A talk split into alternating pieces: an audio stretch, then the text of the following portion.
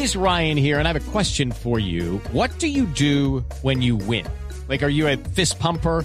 a woohooer, a hand clapper, a high fiver. I kind of like the high five, but if you want to hone in on those winning moves, check out Chumba Casino. At ChumbaCasino.com, choose from hundreds of social casino style games for your chance to redeem serious cash prizes. There are new game releases weekly, plus free daily bonuses. So don't wait. Start having the most fun ever at ChumbaCasino.com. No purchase necessary. BGW. Void were prohibited by law. See terms and conditions. 18 plus. Y precisamente por ese tema de los rebrotes, la Procuraduría lanzó una alerta sobre el aumento de casos de coronavirus en San Andrés. Y el problema del aumento de casos de virus de, de, casos de coronavirus en San Andrés es muy distinto a si usted los tiene en Armenia, porque San Andrés es una isla que tiene que dos, tres UCI más o menos, y allá usted no tiene para dónde coger. Entonces el tema en San Andrés es muchísimo más complejo de lo que puede ser aquí en la Colombia continental, porque el Ministerio Público dijo que San Andrés está atravesando ahorita una crisis sanitaria porque incrementó en más del 776% en contagios por COVID-19 en los últimos 30 días. Pasaron de 172 casos a 1.336 casos. Es que acuérdense que esto es una isla. Pero mire, ¿Qué responde la gobernación eh, de San Andrés? Ya sabemos que el gobernador está privado de su libertad, pero de todas maneras sigue su gente en el cargo. Y ayer hubo una reunión entre la Procuraduría y la, Gobernación que llegaron a estas conclusiones para que usted piense si se va o no se va a San Andrés. Aquí escuche lo que dijo el delegado de la Procuraduría, Gelman Rodríguez.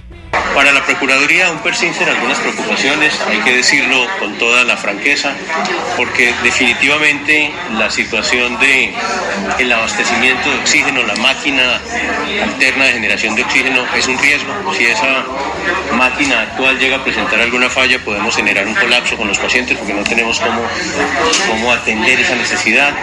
Hay que corregir, por supuesto, el tema del recubrimiento de los pisos de las salas de unidad de cuidados intensivos esto no se puede mantener así, es una condición de demasiado riesgo.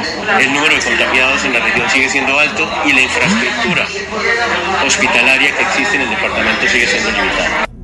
Eso era lo que decía el procurador. Y hablando de San Andrés, me está escribiendo una oyente que se llama Camila, que me dijo, estuve en San Andrés y es muy duro ver la difícil situación de los nativos. Es absurdo abrir la isla y encerrar a los nativos porque están abriendo la isla para el turismo, pero entonces hay toque de queda, hay ley seca para los isleños. Que ella me dice, Camila, yo fui por fortuna, compré hotel con todo incluido, si no, pues me hubiera llevado un muy mal rato. La crisis sanitaria en San Andrés está muy dura, pero la economía y la crisis económica es abrumadora. La gente está pasando mucha necesidad en San Andrés y por eso esto responde el secretario de la isla. Se tocaron temas con respecto a la UCI, a la entrega de la UCI, algunas observaciones que el gobierno departamental ah, asume y recibe esas observaciones para poner a, punto toda la prestación de servicio en medio de esta pandemia con respecto a esta UCI. Eh, igualmente eh, seguimos con el compromiso como gobierno departamental, trabajando unidos con todos los sectores, con todas las instituciones y, y el día de hoy con los entes de control a nivel nacional que eh, nos combinan a, seguir trabajando adelante, unidos para salir de esa crisis por COVID-19. Más de 32 vuelos llegaban diarios a San Andrés, más de 32 vuelos, una isla que vivía del turismo. ustedes los caleños, Hugo Mario, les encantaba viajar a San Andrés. Yo creo que San Andrés era un destino preferido para los para los caleños. Sí había mucha gente de Cali que se iba para la isla. No, yo creo que a todos los colombianos nos encanta San Andrés. Además sabe que es uno de los, de los paseos más habituales eh, durante el último año del bachillerato, ¿no? La, la famosa excursión de, de, último año casi siempre es a San Andrés. Eh, y Camila, lamentable, lamentable que la isla no haya eh, aumentado su capacidad de atención en UCIs, porque solamente 13 camas en cuidados intensivos, muy pocas. Y esas 13, casi la mitad ocupadas en otras patologías diferentes a COVID. Entonces, pues sí es preocupante porque en caso de un rebrote en un hotel, en, un centro turístico, pues va a ser muy complicada la atención de, de las personas contagiadas, Camila. Hugo Mario, en este momento, al día de hoy, hay 1.478 casos reportados de COVID en San Andrés. Y cuando vimos la Procuraduría, es que es muy preocupante, Camila, porque es que no solamente están hablando eh, de camas UCI, que se han ampliado pues muy pocas, porque digamos a principios de a principios de septiembre lo que había era nueve camas, siete ocupadas, lo que quiere decir el 80% de las camas estaban ocupadas. No es solamente un asunto de camas, sino que estamos hablando de cosas tan elementales como el recubrimiento de pisos y salas es que estamos hablando como si, como si se tratara de un hospital abandonado. Lo que, lo que estaba diciendo la Procuraduría es gravísimo porque es que no estamos hablando de algo tan alto como, como decir respiradores, eh, las UCIs armadas, sino cosas tan básicas como recubrir pisos. Es decir, es, eh, en este momento es eh, completamente irresponsable, creo yo, que se abra para el turismo porque no se tienen las garantías ni para la salud de los locales ni para la de los visitantes. No, Ana Cristina, otro oyente que nos escribe que se llama Juan Carlos, dice, mire, a San Andrés llegaban entonces los 32 vuelos diarios y me hace las siguientes cuentas. Uno, llegaban alrededor de 30 vuelos al día.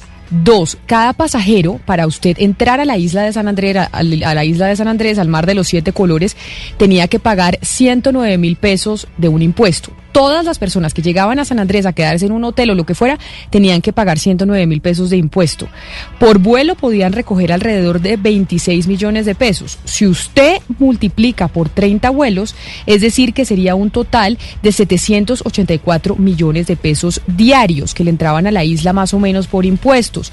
Por 30 días son 2.354 millones de pesos aproximadamente. Solo en ese impuesto, unos 25 mil millones de pesos al mes que nadie sabía dónde se invertían. Y los últimos gobernadores de la isla lamentablemente están presos.